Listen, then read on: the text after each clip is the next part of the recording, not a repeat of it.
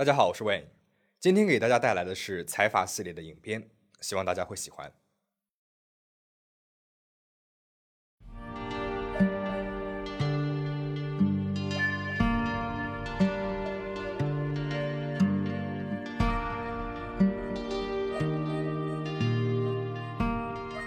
五月十三号，韩国举办了第五十七届百想艺术大赏。这是韩国最具影响力和权威的电视电影颁奖典礼之一，也是韩国每年最受关注的综合类艺术颁奖礼。在那个群星璀璨的场合里，一位女演员压轴出场，颁发了当天的大赏。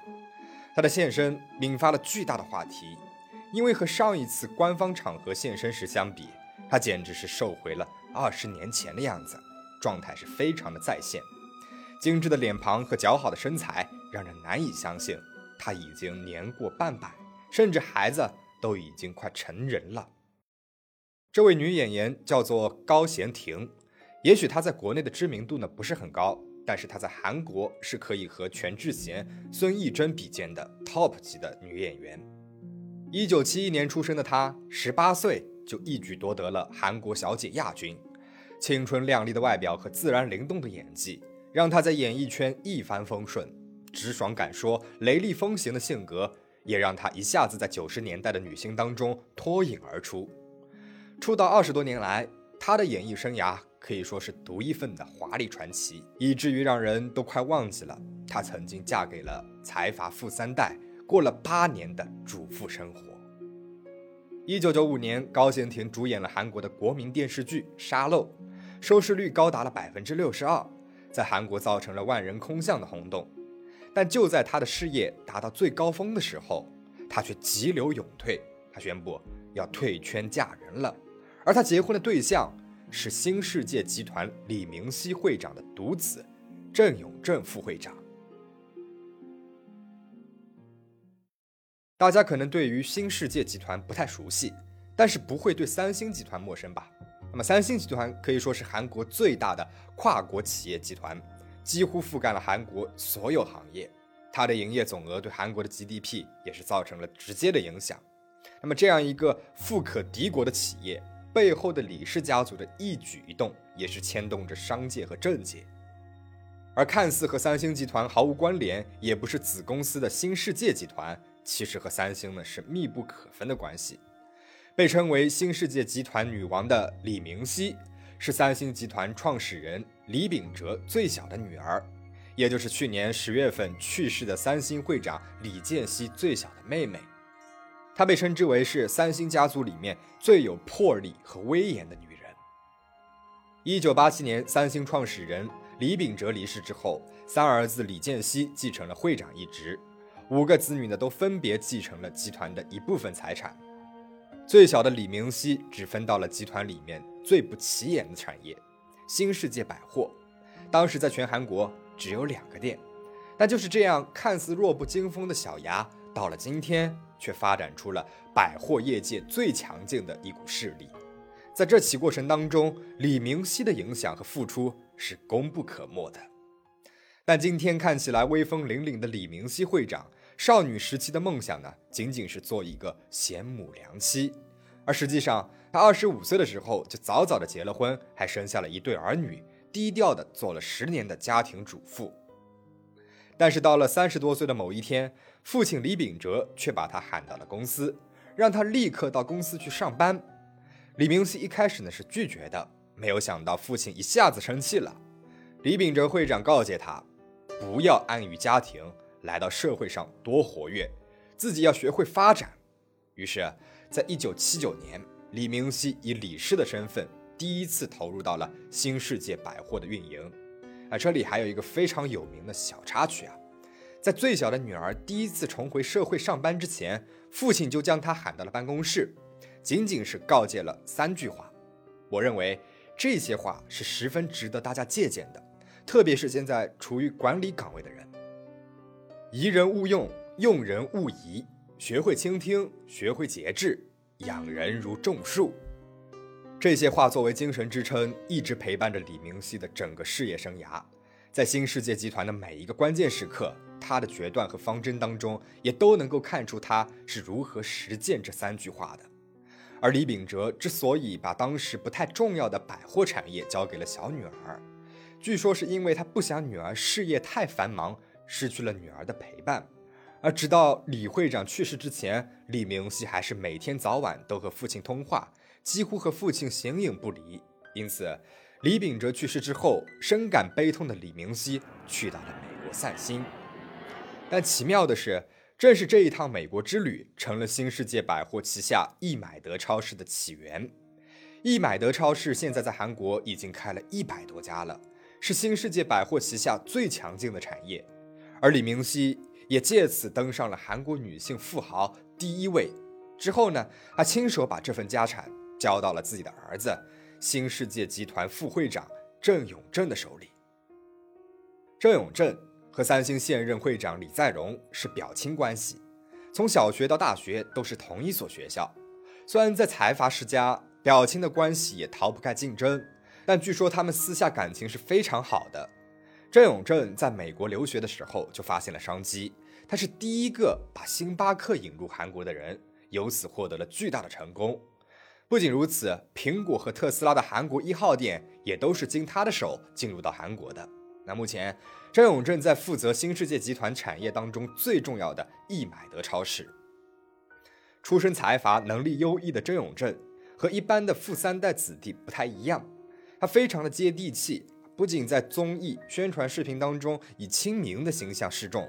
私下里呢，也经常和客人们直接交流沟通，也大概是如此。最不像财阀的财阀三代和最不像女明星的高贤婷，才会在机缘巧合之下被彼此所吸引，有了一个韩剧版浪漫的开始。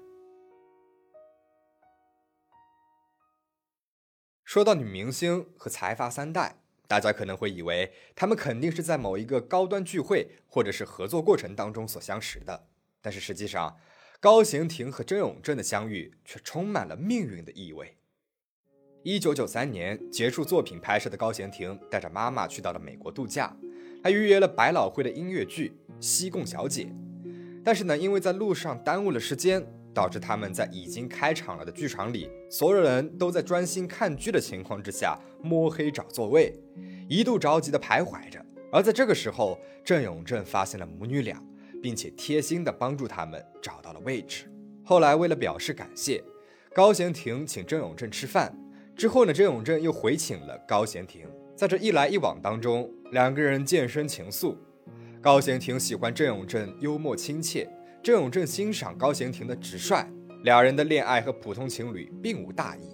恋爱两年之后，时年二十五岁的高贤廷就毅然决然地决定要嫁给郑永正，相夫教子。退出演艺圈，放弃事业，努力融入财阀世家的环境。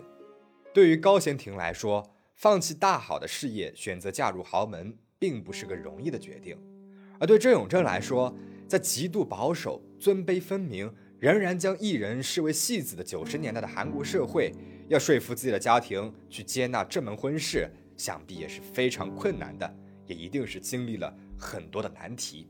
虽然两个人冲破了阻碍，最终呢是成功的结了婚，但是嫁入豪门之后，只有高中学历的高贤廷，不管怎么努力学习英文和料理，还生下了一男一女，却还是因为家世普通以及演员的身份，一直没能够被真正的接纳。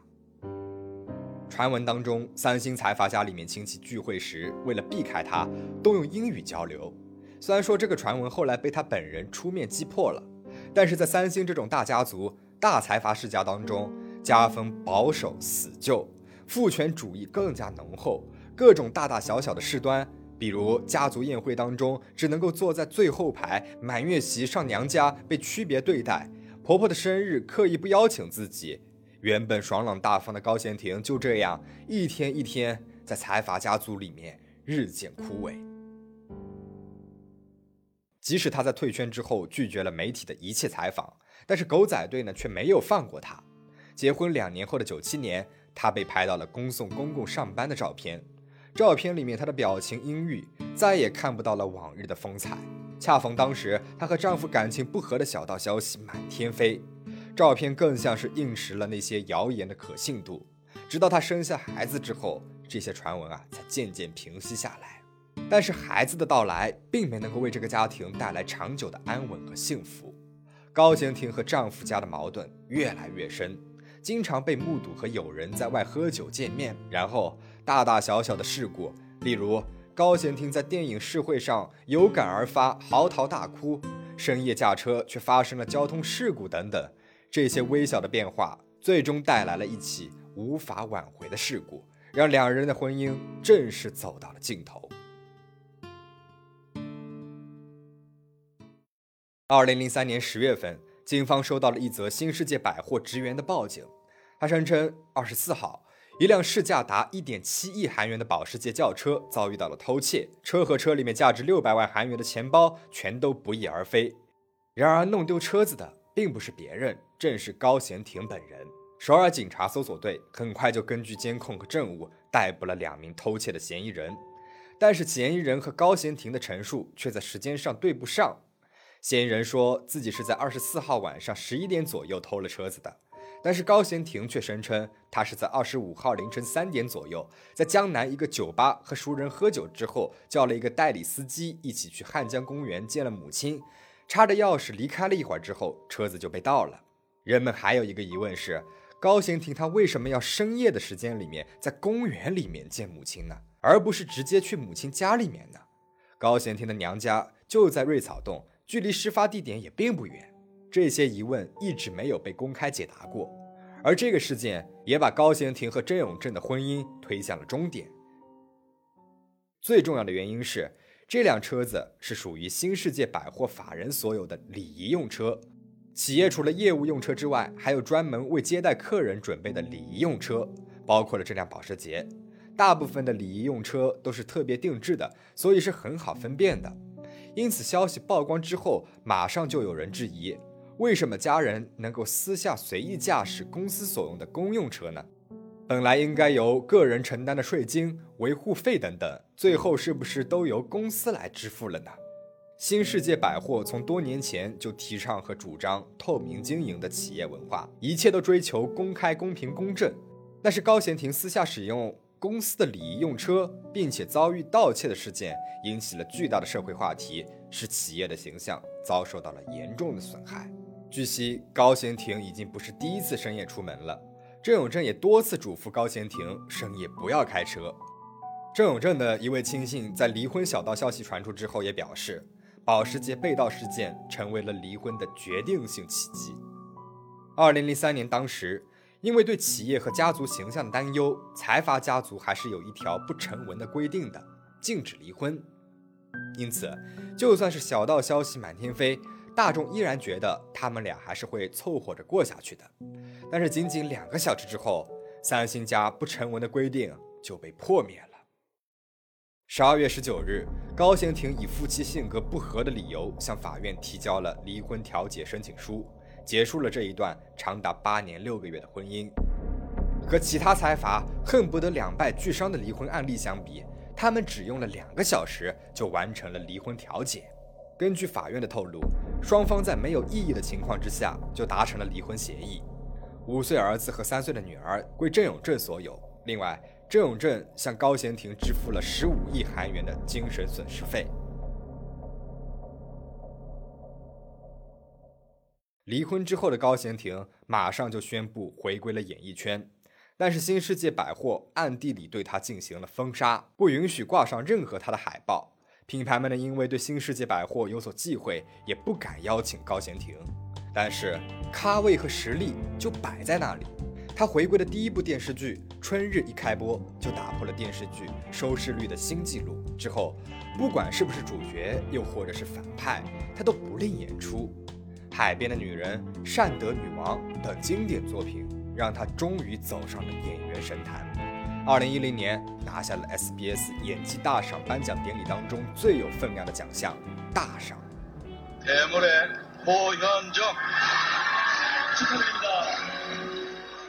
高贤廷在发表感言时提及，希望孩子们也能够在电视节目上看见他的发言，这才露出了最脆弱的一面。她心里面一直后悔把年幼的孩子丢在了婆家，只身逃离的财阀，禁止探望孩子的负罪感，时刻都在折磨着他，也成了他努力工作的动力。只有自己变得更加了不起，孩子们才能够经常通过新闻媒体见到妈妈。高贤庭离开之后，两个孩子一直由郑永正的妹妹新世界百货总长郑有静来帮忙抚养。直到二零一一年，郑永正和大韩航空前社长的女儿演奏家韩志熙结婚，并且生下了一对双胞胎，孩子们才有了新的妈妈。结合了郑永正的智慧，高贤庭美貌的大儿子郑海灿，他不仅仪表堂堂，学习成绩也是十分的优异。初中去美国留学之后，也一直担任学生会长，并且考上了康奈尔大学。而他们的小女儿郑海仁，简直从外貌到性格都是高贤庭的翻版。在一个匿名提问的社交软件上，有人问他是否知道自己和母亲一模一样时，他表示，长大后一次都没有见过亲生母亲。回答之间尽显生疏感，太不像话了。那位多么漂亮啊！不能直呼其名，只把亲生母亲喊作那位。因为奶奶李明熙和姑姑郑又静的控制，孩子们成长的过程当中没有和高行庭留下一丝回忆。未来大概率呢，也只会走上更加遥远而不同的道路。离婚之后接受的采访当中看，高贤庭对这段婚姻。却没有一丝丝后悔。 그때 당시 저 결혼할 때 제가 사랑해서 결혼한다고 생각도 잘 안 했던 것 같아요. 사랑보다는 뭐 다른 것들을 뭐 그 배우 그 배경을 보고 뭐 그런 얘기들이 좀 있었던 것 같아요. 사랑 없이 결혼했다는 소리가 가장 억울한 부분이다. 이것을 해소하고 싶다. 네, 저 너무 좋아했었어요. 음, 어떤 부분이 좋았습니까? 유머 있는 거. 음, 굉장히 세련된 유머를 가지고 있고요. 음. 굉장히 착하고 멋있는 사람이에요. 능력이 많고 부가 많은데 유머가 있으니까 더 좋았겠죠. 그럼요. 그런데 폼 잡고 이렇게 약간 허세 부리고 지루할 수 있잖아요. 근데 그런 거 전혀 없이 유머가 있고 게다가 그게 또 제가 좋아하는 코드고 어, 그런 어떤 연애가 너무 좋더라고요. 사랑이 너무 좋았었던 것 같아요. 음, 연애하는 거. 그럼 그때는 이 사람과 어떻게 행복하게 살아야지 그 일들이 장밋빛 미래만 설계하셨겠네요. 네, 사람만 보고 예. 이게 또 저는 많이 낳기를 원했었으니까 사람만 보면은 연예계를 은퇴하기에 아쉬움이 전혀 없을 정도로 완벽한 남자로서의 매력은 갖고 계셨다. 네, 저 많이 좋아했어요. 아주 아주 많이. 씨 다시 그 시절을 돌아가면 그분과 다시 또 결혼합니까? 네, 사람만 생각하면. 전 굉장히 많이 좋아했어요. 그러면 사람 이외에 뭔가 본인이 견딜 수 없는 부담감이 있었겠네요. 있었었죠. 그것은- 왜냐면 어, 너무 빨리 한 것 같아요. 연애가 아니라 결혼이었으니까 더 많이 좀 배우고 좀 다듬어진 상태에서 만났 더라면 그랬더라면 제가 좀 더 기대에 부응하는 그런 사람이었었을 텐데 제가 그 정도 능력이 안 됐던 사람인 것 같아요. 故事到这里就讲完了。以前我们经常能够听到某某女星嫁入豪门之类的话题，但是现在这样的新闻似乎是越来越少了。时代不同了，女星们已经不再去需要寻找豪门富商去保障自己的明天， 豪门里面金丝雀龙的位置已经不再是令人羡艳的位置了。在业界得到认可，努力搞事业、理性投资，似乎是现任女明星们的首选。而女星们的选择，其实也是现代女性的一个缩影。与其嫁入豪门步步小心，与其陷在情爱当中注意力都在男人身上，她们的选择是不如自己多搞点事业，努力提升自己的业务水平，加油干饭，花自己赚的钱，快意人生。如果你喜欢今天的影片，请记得一键三连哦。最后，请大家保持警惕，保持安全。我们下期再见。